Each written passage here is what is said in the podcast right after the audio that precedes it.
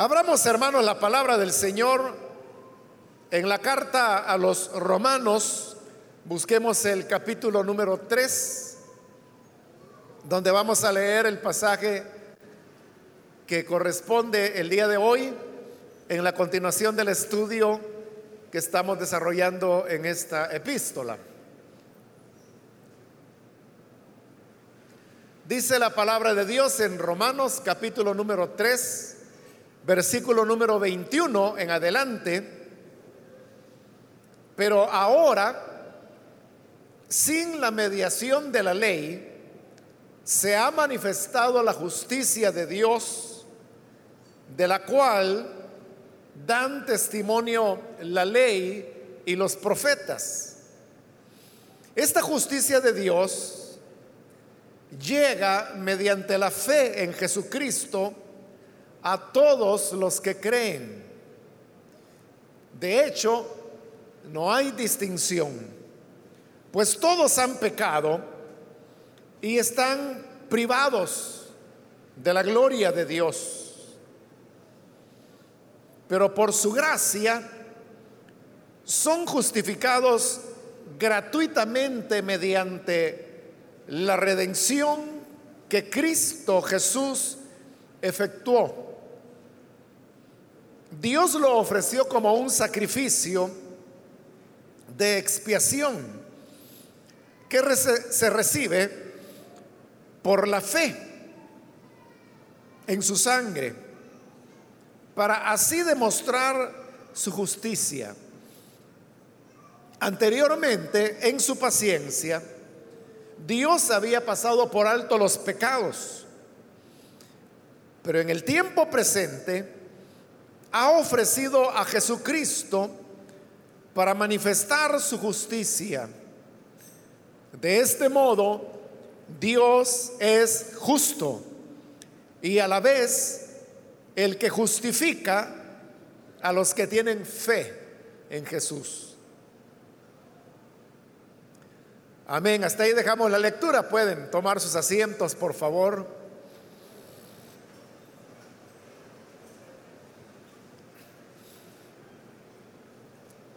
Hemos venido estudiando estos primeros capítulos de la carta a los romanos, en los cuales hemos encontrado que el apóstol Pablo ha venido desarrollando un argumento que tiene como propósito el demostrar que todos los seres humanos han pecado y consecuentemente se encuentran bajo condenación y siendo así las cosas, necesitados de una forma de salvación.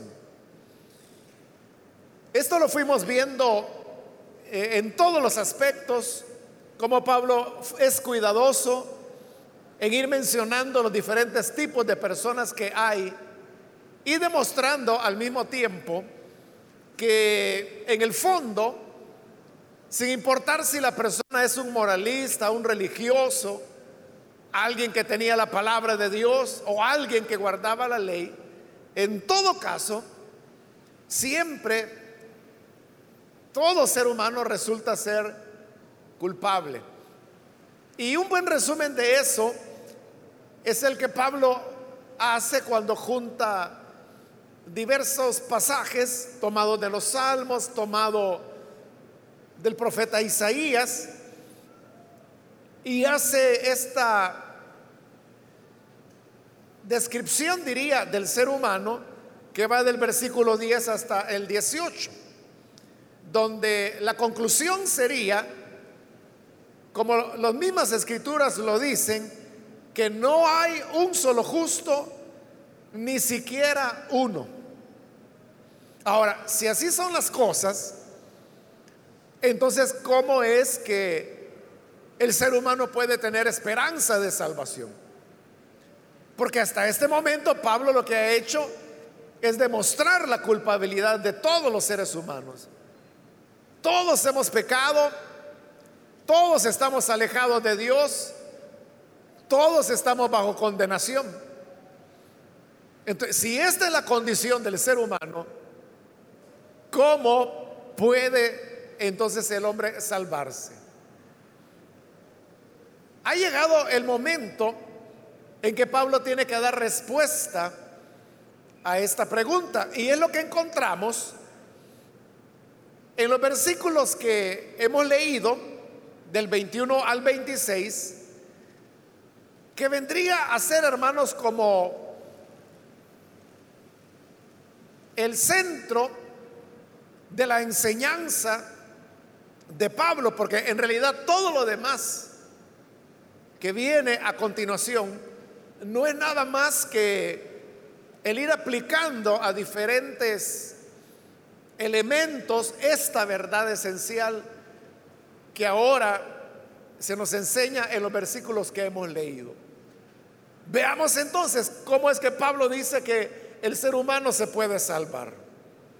Dice en el versículo 21, pero ahora, y el iniciar de esa manera, pero ahora, lo que él está haciendo es, con ese pero, hacer un quiebre con lo que él ha afirmado anteriormente. ¿Y qué es lo que ha afirmado? El versículo 20, que lo vimos en la última oportunidad dice, nadie será justificado en presencia de Dios por hacer las obras que exige la ley. Más bien, mediante la ley, cobramos conciencia del pecado. Entonces, estamos ahí, hermanos, viendo cómo Pablo ha afirmado que el ser humano no se puede salvar por medio de las obras aunque estas sean las obras que la ley de Moisés establecía. Esto va en contra de la idea común que muchas personas tienen y es el pensar que el perdón de pecados o la salvación más bien se obtiene haciendo buenas obras. Si yo me porto bien, entonces voy a alcanzar la salvación. Si me porto mal, entonces voy a condenación. Pero eso no es lo que la Biblia enseña. La gente podrá tener esa creencia. Los evangélicos podrán tener esa creencia, pero eso no es lo que la Biblia dice. La Biblia lo que dice es que condenados todos estamos ya. Y más adelante en el capítulo 5, Pablo demostrará que es una condenación que traemos desde el momento en que nacemos. Ahora, el otro argumento es que uno se salva haciendo buenas obras. Por eso es que dice ahí, nadie será justificado, es decir, nadie se va a salvar en presencia de Dios por hacer las obras que exige la ley. Y aclara que el propósito de la ley no era salvar, sino que dice la parte final del versículo 20, mediante la ley cobramos conciencia del pecado. Pero, dice ahora el versículo 21, pero ahora, por eso le digo, es un quiebre, sin la mediación de la ley se ha manifestado la justicia de Dios. Nuevamente encontramos ahí la palabra justicia, la cual aparecerá muchas veces en esta carta. Y recuerde que ya explicamos también en una ocasión anterior, en el capítulo 1 fue, que es donde aparece por primera vez la palabra justicia en esta epístola, que el significado de justicia en este contexto es salvación. Lo podemos tomar como un sinónimo. Hay ciertos pasajes en los cuales la palabra justicia tiene un sentido diferente. Pero acá en Romanos no siempre. Pero la mayor parte de veces la palabra justicia la podemos entender como un equivalente de la salvación. Entonces está diciendo Pablo, Ahora, sin la mediación de la ley, se ha manifestado la justicia de Dios, es decir, la salvación de Dios. Se ha manifestado la salvación de Dios.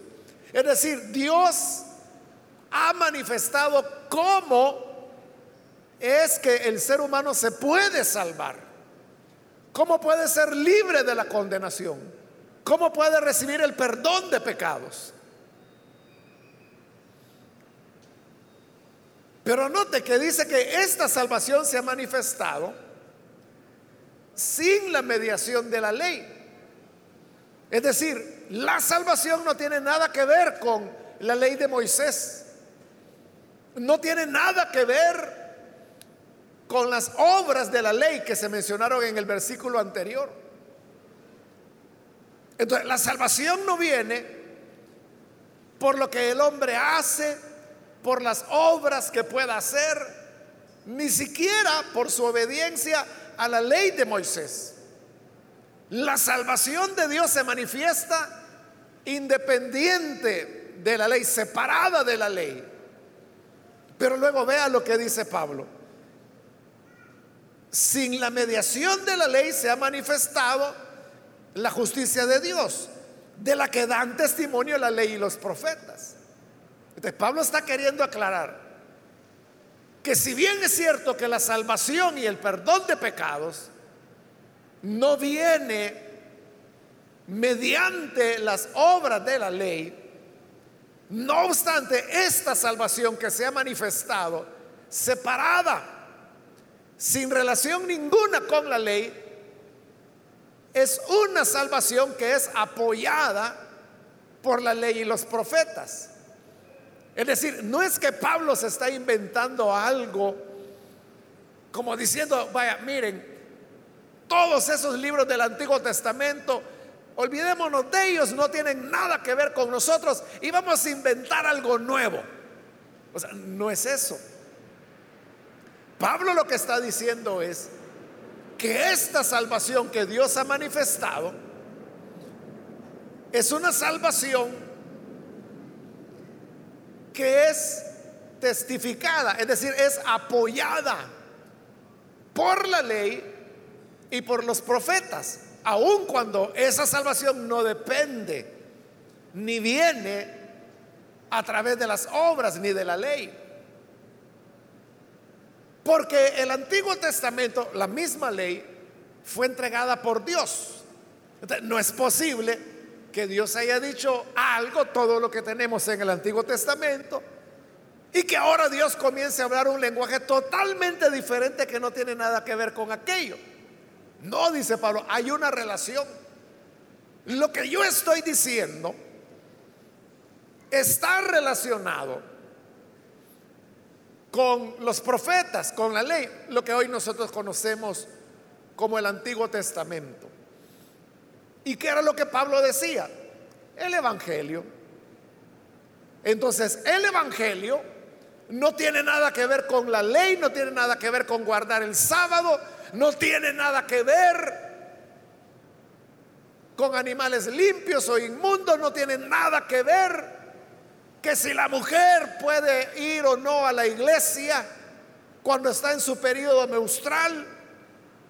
O sea, todas esas cosas de la ley, la salvación no tiene nada que ver con eso, sino que la salvación de Dios se ha manifestado pero sin relación a esa ley. Aunque esa ley respalda esta salvación que se ha manifestado. ¿Cómo la respalda? En primer lugar, como Pablo lo ha venido haciendo. Hace un momento le dije que del versículo 10 al 18, Pablo usa una serie, un grupo de citas tomadas principalmente de los salmos, pero también del profeta Isaías y un pasaje que hay ahí que ha sido tomado de Eclesiastés. Entonces vea, para presentar esta salvación que hoy se ha manifestado, Pablo se está apoyando en las mismas escrituras, en la misma ley, en los mismos profetas.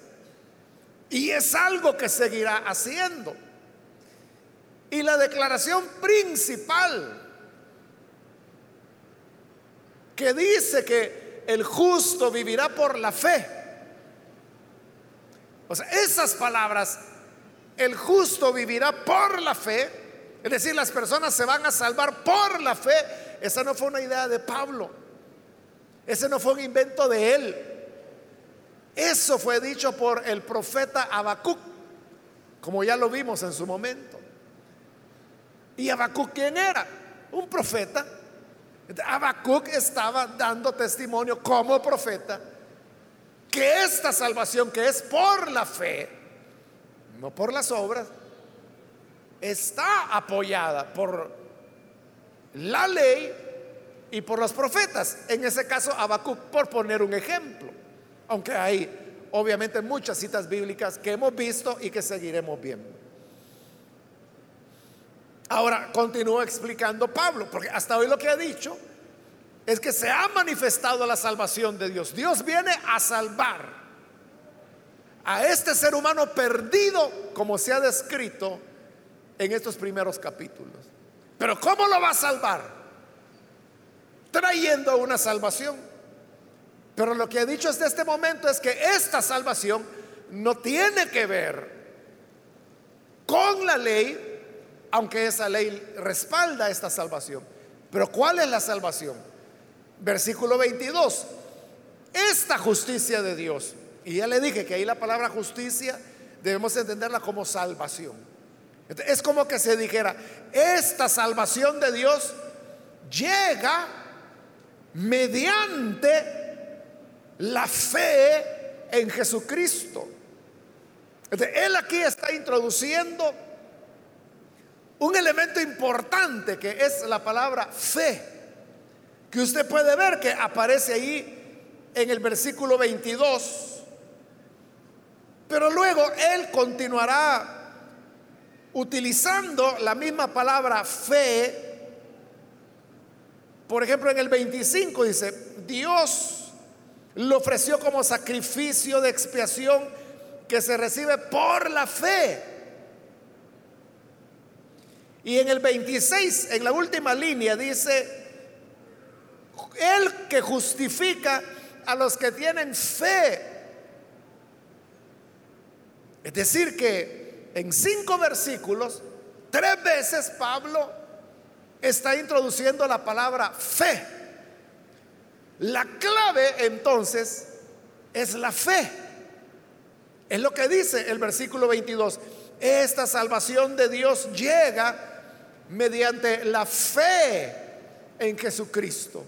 Es decir, para que el ser humano se pueda salvar, Dios no está pidiendo que haga 636 obras o que reúna méritos o que siga la ley o que guarde el sábado o que se abstenga de comer conejo.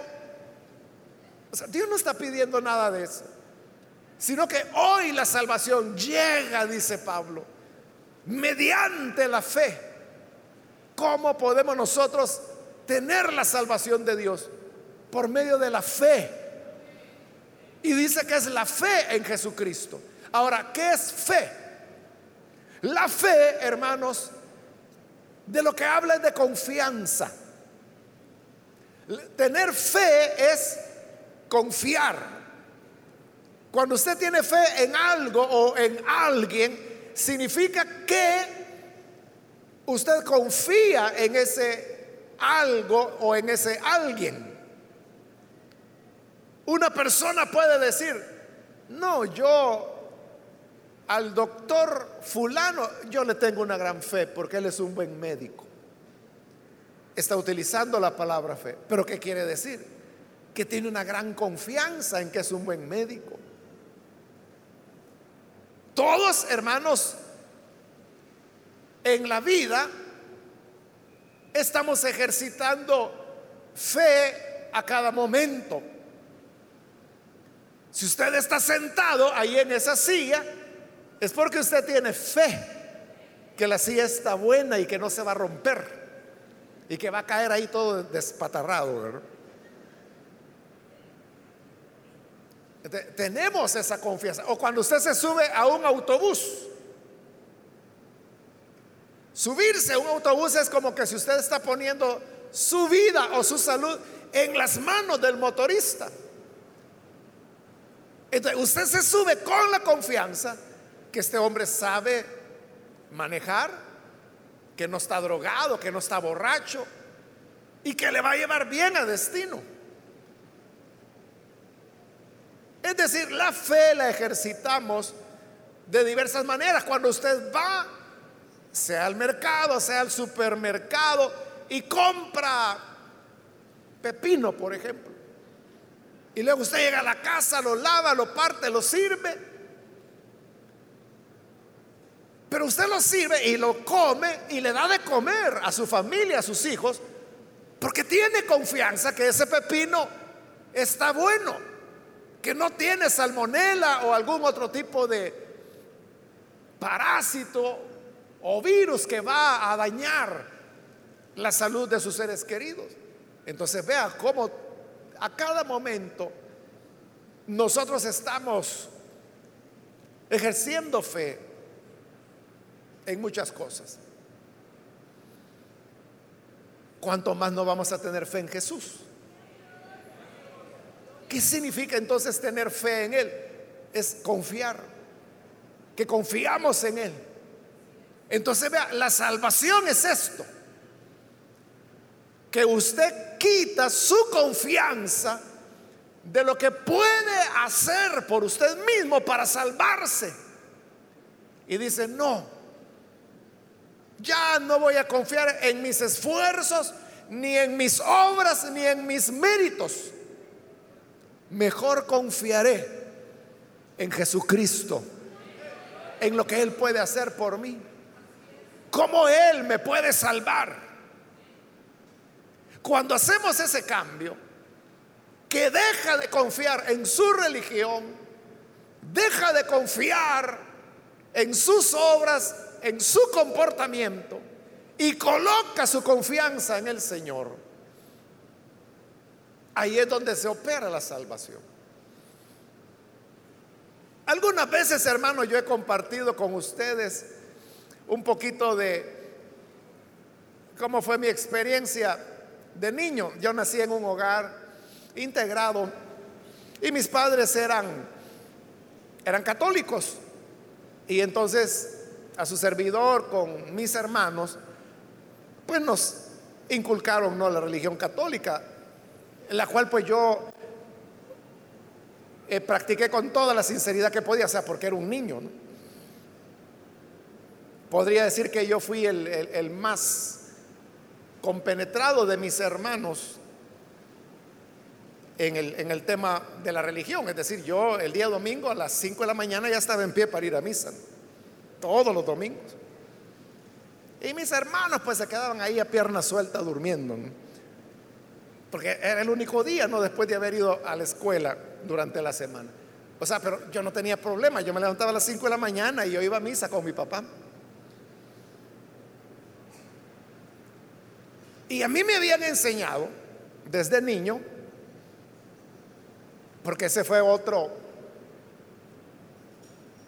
cuidado, voy a decir, que, que, tuvieron mis padres, y es que a los tres nos pusieron siempre en instituciones católicas, o sea, desde kinder hasta la universidad, o sea, yo, todo, todos mis estudios fueron en entidades católicas.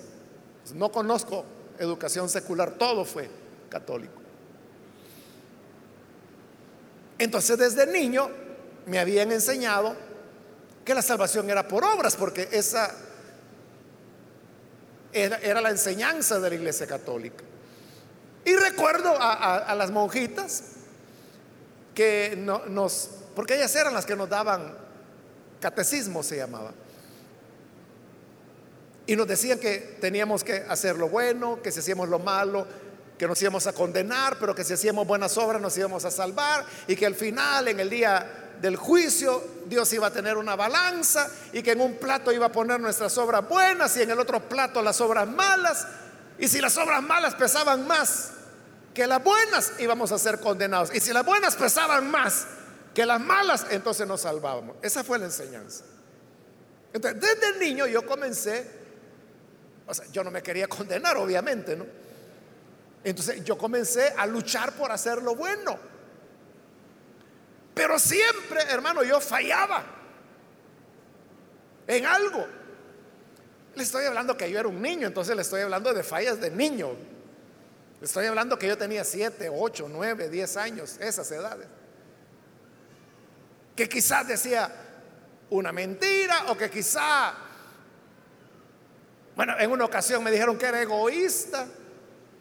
Y todas esas cosas yo sabía que era pecado. Entonces era una lucha constante que yo sabía.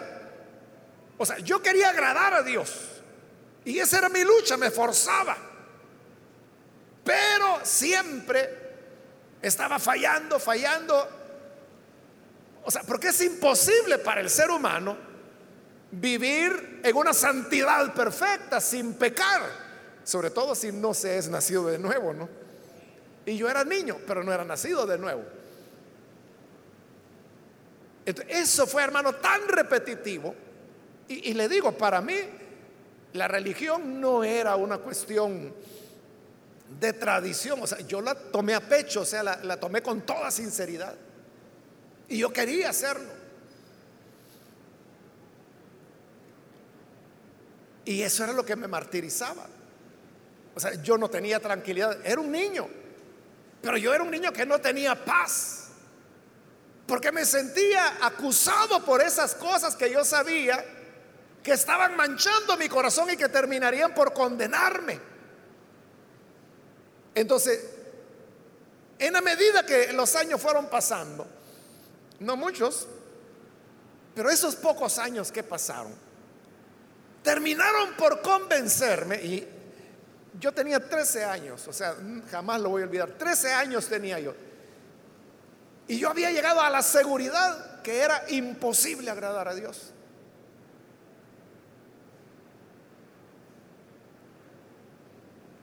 Trece años de esa constante lucha por querer hacer obras buenas y salvarme siendo bueno y no malo. Pero como a los 13 años yo ya estaba convencido que no se podía. Yo tomé una decisión. O sea, yo me recuerdo muy bien que fue una decisión así seria. Hoy me sorprendo, ¿no? Porque era un niño, solo tenía 13 años. Pero yo me recuerdo que yo tomé así la decisión seria y yo dije, bueno, como es imposible agradar a Dios, por lo menos dije, o sea, yo sé que me voy a condenar me esfuerce, luche lo que luche, de todas maneras me voy a condenar. Pero por lo menos dije yo, me voy a condenar al final, pero yo ya no quiero tener esta angustia de estar todo el tiempo pendiente. Estoy haciendo bien, estoy haciendo mal, voy mal, voy mal, voy bien, voy bien, voy mal, voy mal. O sea, estar en eso. Así de manera muy, muy consciente yo tomé la decisión de olvidarme de Dios. O sea, no era que yo dijera, Dios no existe. Precisamente porque sabía que existía, es que yo tenía toda esa, esa angustia. Pero entonces yo dije, por lo menos no voy a estar. Al final me voy a condenar de todas maneras. No hay remedio, dije yo, no hay manera de obedecer a Dios, cumplirle y salvarse. No hay manera. Pero por lo menos dije yo, voy a vivir la vida sin tener esta ansiedad. Y decidí olvidarme de Dios. Después de que yo había sido, como le digo, cada domingo, ir a misa, por, por esos años, bueno, antes quiero decirle hermano que era obligación para todo católico ir a misa en día domingo. Pero ahí por esos años, la Iglesia Católica flexibilizó un poco y dijeron que si un católico no podía ir a misa el domingo por cualquier razón o compromiso que tuviera, que la iglesia le valía que fuera el sábado. A mí me molestó cuando dijeron eso. Es que yo dije, es que no puede haber nada más importante que Dios. Y yo me recuerdo que algunas personas ya no iban a misa el domingo, sino que iban el sábado por la tarde. Y yo decía, no, Imagínense a dónde llegaba mi religiosidad. Bueno, entonces a los 13 años yo dije, me olvido de Dios. Y después de haber tenido esa vida practicante, comprometida, de un día para otro, jamás volví a misa. Nunca volví. O sea, sí fui dos veces. Una cuando se casó una prima, que era la mayor de las primas. Y la segunda vez cuando se murió una tía eh, paterna, que yo la quería mucho a ella. Claro, ¿cómo no iba a ir al funeral de mi tía? Esas dos veces fui a misa. Entonces yo de esa manera me liberé, diría, de esa angustia de estar pensando, estoy agradando a Dios o no. O sea, yo sabía, no lo estoy agradando y me voy a condenar, pero por lo menos no voy a tener esa angustia. Entonces me olvidé de Dios. 13 años, 14 años, a los 15 años, a los 16, a los 17 años, es cuando Él se acordó de mí. Y entonces fue que vino el encuentro con Él. Pero también quiero ser muy honesto con usted y decirle que yo recibí al Señor Jesús. Por cierto, ya voy a cumplir años. Es el 26 de enero de 1975 que yo recibí a Jesús. Dentro de dos días voy a cumplir años de haber nacido de nuevo. El viernes. Entonces, yo tuve la conversión, pero yo seguía pensando el modelo católico. Y yo seguía creyendo que la salvación era por obras. Entonces, yo estaba ya dentro del Evangelio y había recibido a Jesús. Pero yo seguía pensando, tengo que hacer buenas obras. Es más, yo no sabía que estaba salvado. O sea, yo delante de Dios le digo, ese día que yo recibí a Jesús, ahí nací de nuevo, fue mi conversión, todo cambió, jamás volví atrás, gracias a Dios hasta el día de hoy. Él me ha guardado para no dar ni un paso atrás. Amén. Pero yo seguía pensando que tenía que hacer obras para ver si en el día del juicio me iba a salvar o no. Y vea cómo son las cosas. En un razonamiento mío yo dije, bueno, cuando llegue ese día final, dije yo, y que Dios me vaya a juzgar, yo sé que no voy a estar tan perfecto. Entonces dije yo, lo que voy a hacer es que le voy a pedir misericordia a Dios. Y ese era mi plan ya.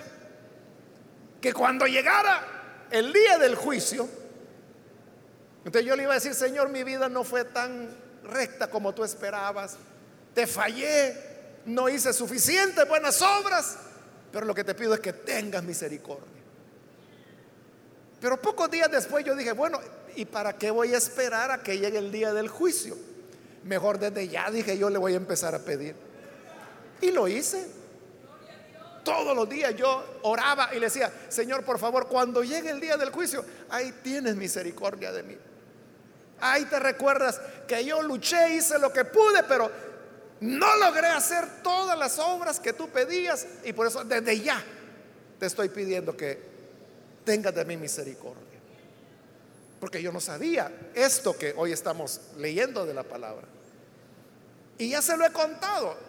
Y en este mismo estudio, cuando pasamos por el capítulo 1, yo se lo dije, pero se lo voy a repetir. En esta iglesia a la cual llegamos, que no era el IN, porque ahí faltaban dos años para que el IN naciera. Eh, éramos pues un grupo de jóvenes eh, pequeño, nueve, diez jóvenes, algo así, pero ahí había un joven que él ya era cristiano y, y, nos llevaba, no sé, quizás uno o dos años en el Evangelio.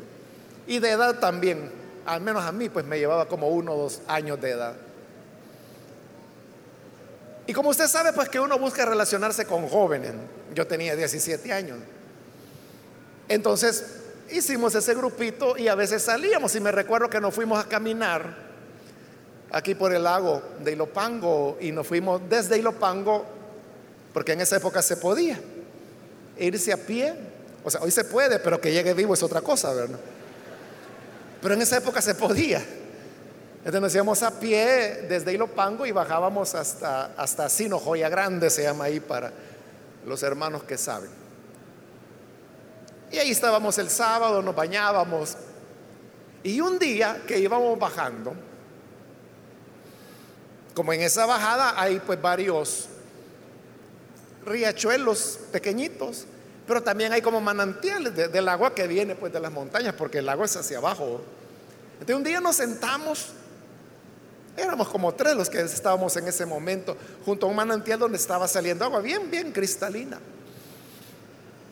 Y ahí estaba este muchacho que le digo que nos llevaba como dos años en edad y en el Evangelio también. Y me recuerdo que él me preguntó a mí, me dijo, Mario me dice,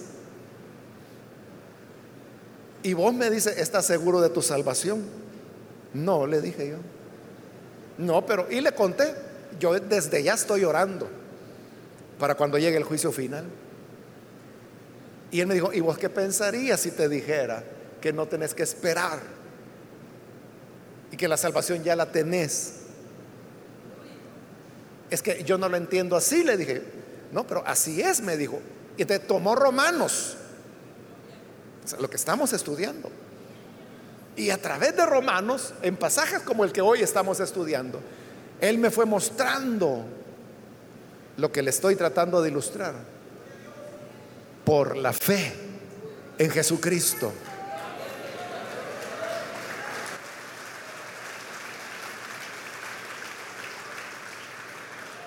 Y, o sea, por eso yo no olvido que fue sentado junto a ese manantial, porque así sentí yo cuando él me comenzó a explicar Romanos, estos versículos, yo sentía que era como esa agua cristalina, pero que me estaba entrando al alma, sentía una paz, una tranquilidad. O sea, allí entendí finalmente la salvación. O sea, la entendí también y con el otro muchacho, el otro joven que estaba ahí, que la comenzamos a enseñar. Y ese hecho de haber enseñado que la salvación no era por obras, no es por obras, es por la fe, nos costó conflictos serios en esa iglesia.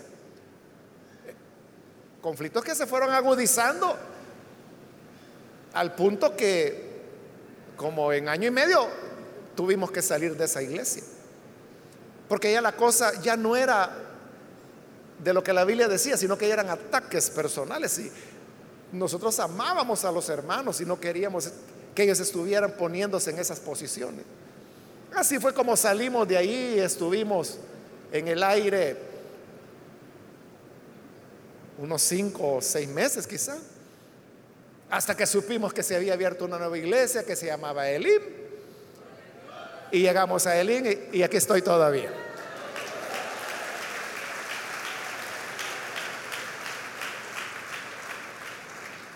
Pero ¿por qué nos quedamos en Elín? Porque en Elín la enseñanza era esta, que la salvación es por la fe en Jesucristo.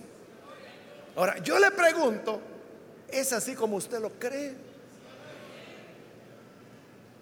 Que es por la fe en Jesucristo.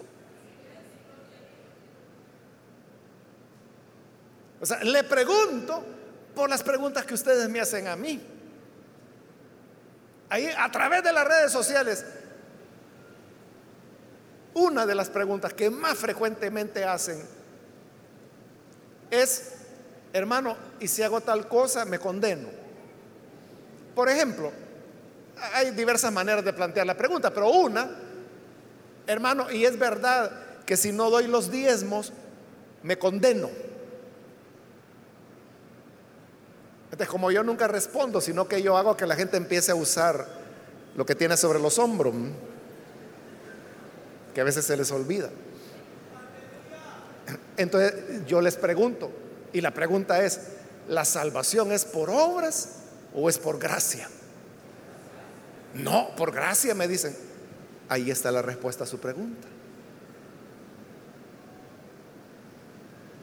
Por eso o sea, usted mismo me acaba de decir, la salvación es por obra, por gracia. Por gracia, dice. Pero, entonces, ¿por qué anda preguntando? Que si no da los diezmos se condena. Hermano, y es verdad que si después de una vigilia uno se duerme, se condena. Es que esas son las preguntas que hacen, hermano. Por eso es que yo le estoy diciendo, ¿de verdad cree? Eso es lo que la Biblia enseña, que dice que la salvación es mediante la fe en Jesucristo, dice, a todos los que creen. De hecho, dice, no hay distinción pues todos han pecado y están privados de la gloria de Dios. Vea el énfasis que Pablo está haciendo con la palabra todos. Porque dice salvación mediante la fe en Jesucristo a todos los que creen. ¿Por qué para todos? Porque no hay distinción, pues todos han pecado, que es lo que ha demostrado en los capítulos anteriores. Es decir, no hay una manera en que el gentil se va a salvar.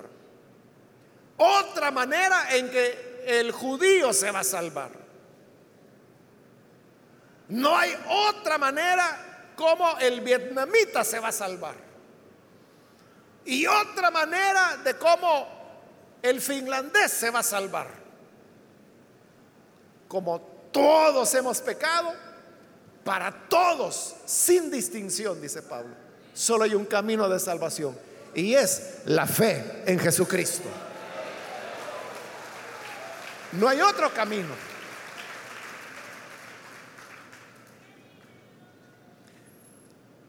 Versículo 24. Pero por su gracia, porque no es por obras, es por gracia.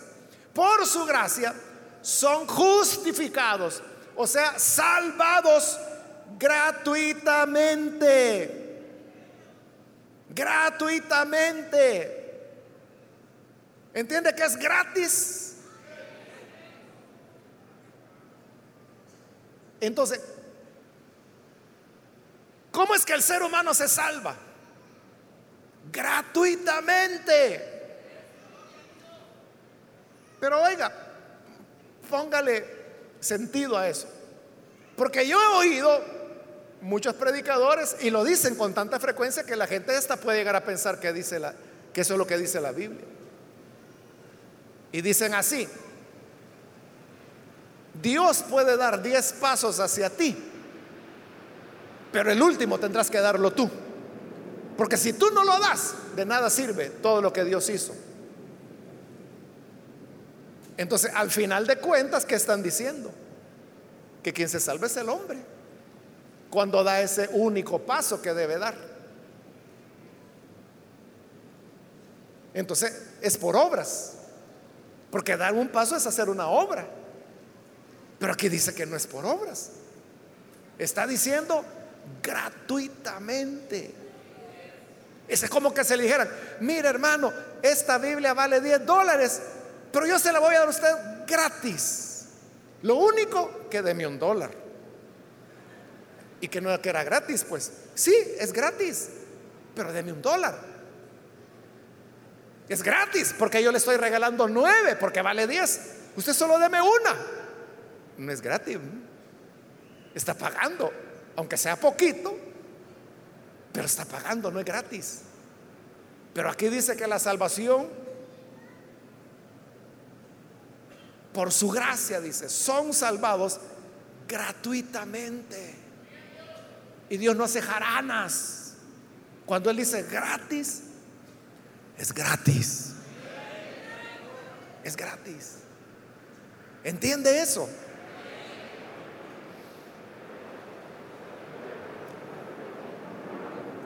A veces nos cuesta entenderlo. Y aquí, hermanos, me recuerdo de otra anécdota, ¿no? Que, fue real. Como le dije, después de haber tenido ese entendimiento con este grupito de jóvenes, que la salvación era por gracia y no por obras, y que era por fe, y que era gratuita, entonces nosotros comenzamos a enseñarlo en esa iglesita. Y comenzamos a enseñar a otros eh, jovencitos, señoritas, que no eran muchos, pero unos 30 quizá. Y me recuerdo que un día, porque era como una especie de escuela dominical la que dábamos, y llegó algo así como el final de trimestre y entonces eh, el hermano que daba algunas enseñanzas, él llevaba eh, unas Biblias envueltas en papel de regalo y entonces él comenzó a decir, bueno, el que me diga los 13 versículos que aprendimos en el trimestre, le voy a regalar esta Biblia. Y aquel que se lo dijo le dio la Biblia. Vaya, alguien más que me diga los 13 versículos de memoria, aquí está otro regalo. Y yo no había de 13, pero podían 12, podían 10, podían 8. Y así fue bajando, bajando, bajando, hasta que repartió toda la Biblia. Pero le quedó una, la última. Y ella no tenía preguntas que hacer. Y entonces dijo, bueno, dijo, esta Biblia, como es la última, el que la quiera, venga a traerla. Y todos los jóvenes se quedaron pensando que era una trampa o algo así. Aquí está. Si alguien la quiere, agárrela. Y todos no sabían qué hacer. Hasta que me recuerdo que adelante en la primera fila, o segunda quizá, estaba un jovencito de 13 años, hasta me acuerdo de su nombre. Y él se levantó y llegó, gracias varón, le dijo, agarró la Biblia y se fue a sentar. Y todos se quedaron. Entonces el hermano, el maestro, digamos, ya ven, les dijo, así es la salvación de Dios. Que Dios está diciendo, el que la quiera, aquí está, es gratis. Pero nosotros somos los que nos quedamos. Y entonces no tengo que hacer obras. Entonces no tengo que decir un versículo de memoria. Entonces no tengo que ayunar. Entonces no tengo que peinarme de esta manera. Entonces no es que no tengo que usar camisas de este color para tener la salvación. Y Dios lo que está diciendo es el que quiera. Es gratis. Y gratis para Dios es gratis. No como los gratis del supermercado. Si compra este jabón, el mascón gratis. Pero si usted va a ver los precios, le han sumado, ¿verdad? Claro, como la gente no anda comparando precios, ah, gratis lo agarra y, cree que es gratis y lo está pagando. Es decir, ah, paga por algo que ni quería, porque no fue a comprar mascón, fue a comprar jabón. Pero se lo metieron. Pero cuando Dios dice gratis, de verdad es gratis, no hay truco. Por eso le digo que le ponga sentido. Piense en eso. ¿Qué significa gratuitamente? Significa eso que, ah, entonces yo voy a pecar y como es gratis. Bueno, por ahora si quiere piense así, pero ya vamos a llegar al capítulo 6, donde Pablo va a explicar que esa sería entender mal qué es la salvación. Pero en este momento estamos en que no es por obras, no es por la ley, sino que es gratuita. Pero usted dirá, ¿y cómo puede ser gratis? Ahí lo dice el versículo 4, mediante la redención que Cristo Jesús efectuó. Es decir, no es que la salvación sea gratuita porque no vale nada. No, es gratuita porque es tan cara, como dice los salmos, el libro de los salmos, que no hay manera que los seres humanos podamos pagarla, ni con dinero, ni con buenas obras, ni con conducta, ni con religiosidad. Entonces, como no la podemos pagar, Cristo Jesús la pagó.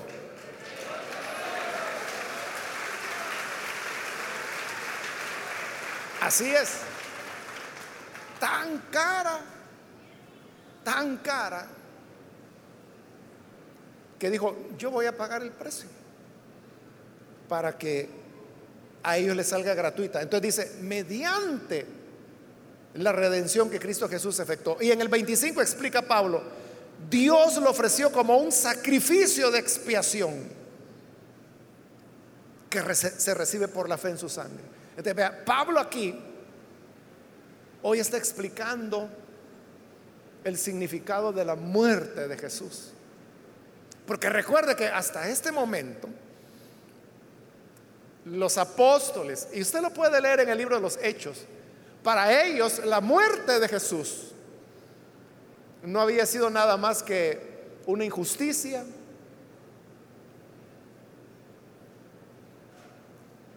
un asesinato,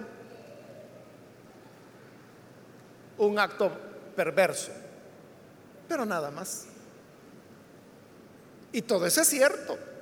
O sea, que la muerte de Jesús fue una injusticia, es cierto. Que fue un acto perverso, es cierto, porque fue en base a mentiras que lo condenaron. Pero hoy Pablo está diciendo, es que esta no fue idea de Judas de entregarlo, no fue cobardía de Pilato de lavarse las manos, sino que era un plan, un plan por el cual Dios lo ofreció como un sacrificio.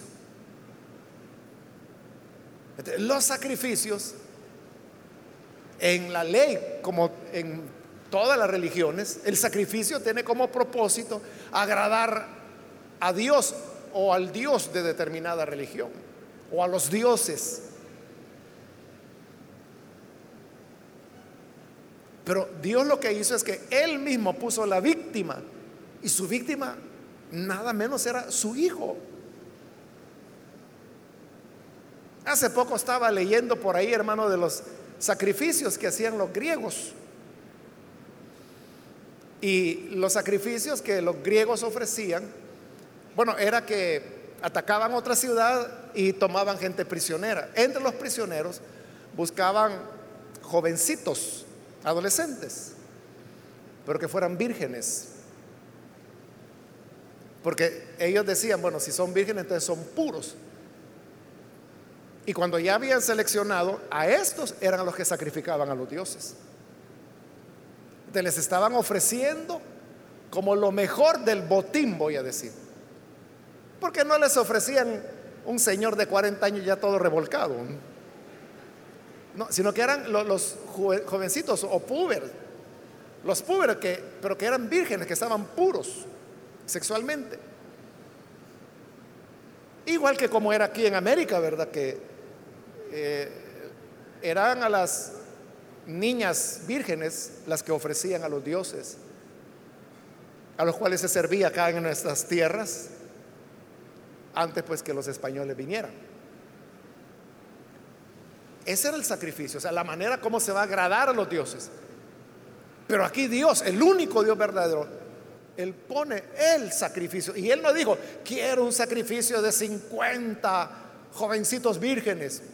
Él no dijo, quiero un sacrificio de ocho niñas puras. No. Él dijo, mi sacrificio demanda una víctima. Pero la víctima yo la pongo, mi hijo. Increíble, ¿no? Increíble que pone la víctima y es su hijo. Y cuando él muere, dice, Dios lo ofreció como sacrificio de expiación que se recibe por la fe en su sangre. Por la sangre que él derramó, cumplió el sacrificio. Y con eso demostró su justicia. Por eso es que a la salvación se le llama justificación.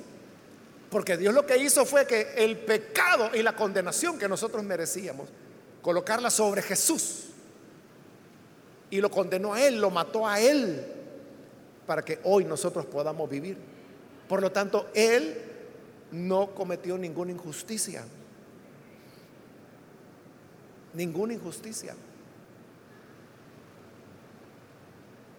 Porque si hubo una paga del pecado, lo único que no la pagamos nosotros los que éramos culpables, la pagó aquel que era inocente, el Hijo de Dios. Amén, hermanos.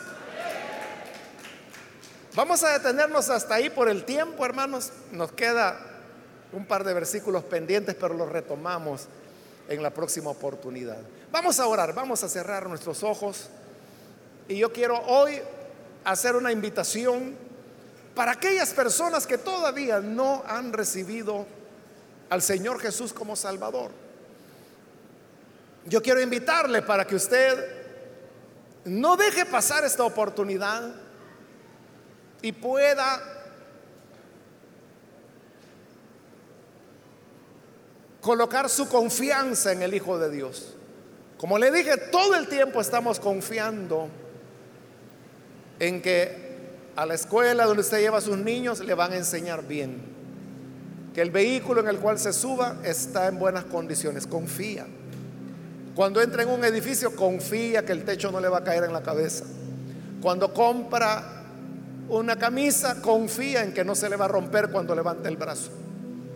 ¿Por qué no vamos a confiar en Jesús entonces? Cuando Él nos está ofreciendo gratuitamente la salvación.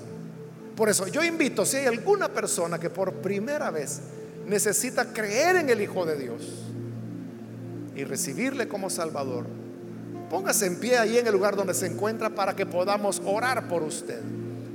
Si quiere recibir esa salvación gratuita, póngase en pie para que oremos por usted.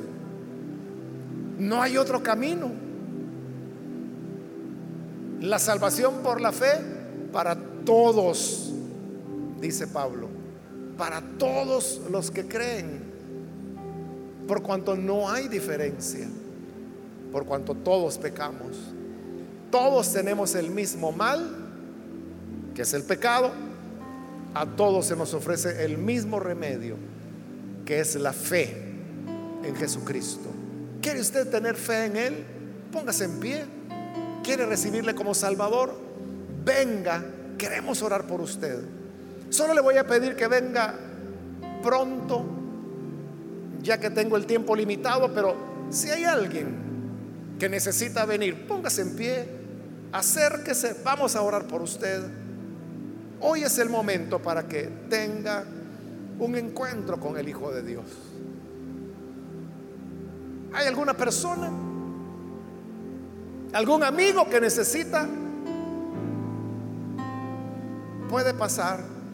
Muy bien, aquí hay un hombre. Dios lo bendiga. Bienvenido. Recuerde que es gratuito.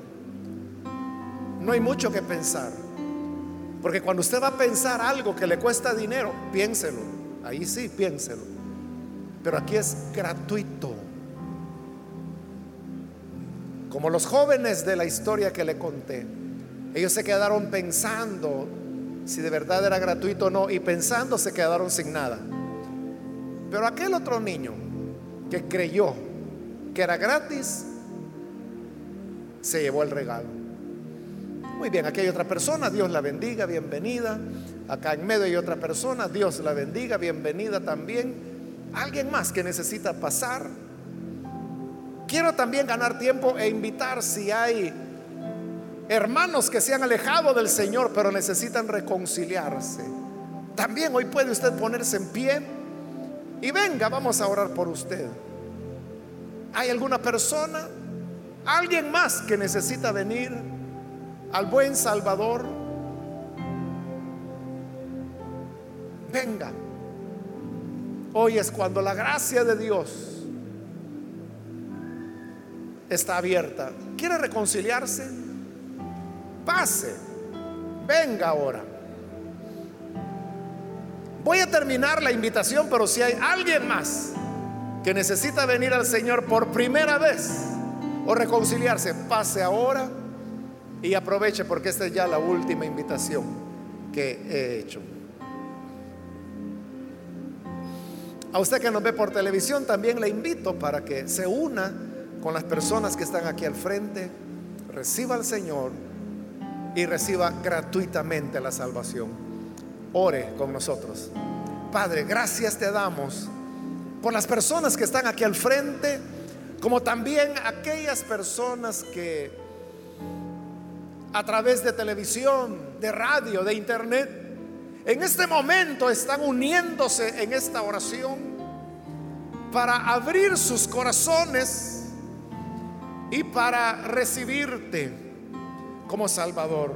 Te ruego, Padre, que les des esa experiencia de nuevo nacimiento y que puedan experimentar profundamente el perdón de los pecados. Ese perdón que viene por el sacrificio de tu Hijo en la cruz, por la sangre que hizo expiación por nuestros pecados. Gracias Señor. Ponemos en tus manos estas personas y ayúdanos a tu iglesia a vivir cada día dependiendo de tu gracia y sabiendo que nos has salvado para buenas obras y no por buenas obras. A ti sea la gloria hoy y siempre. Amén. Y amén. Amén. Damos la bienvenida a estas personas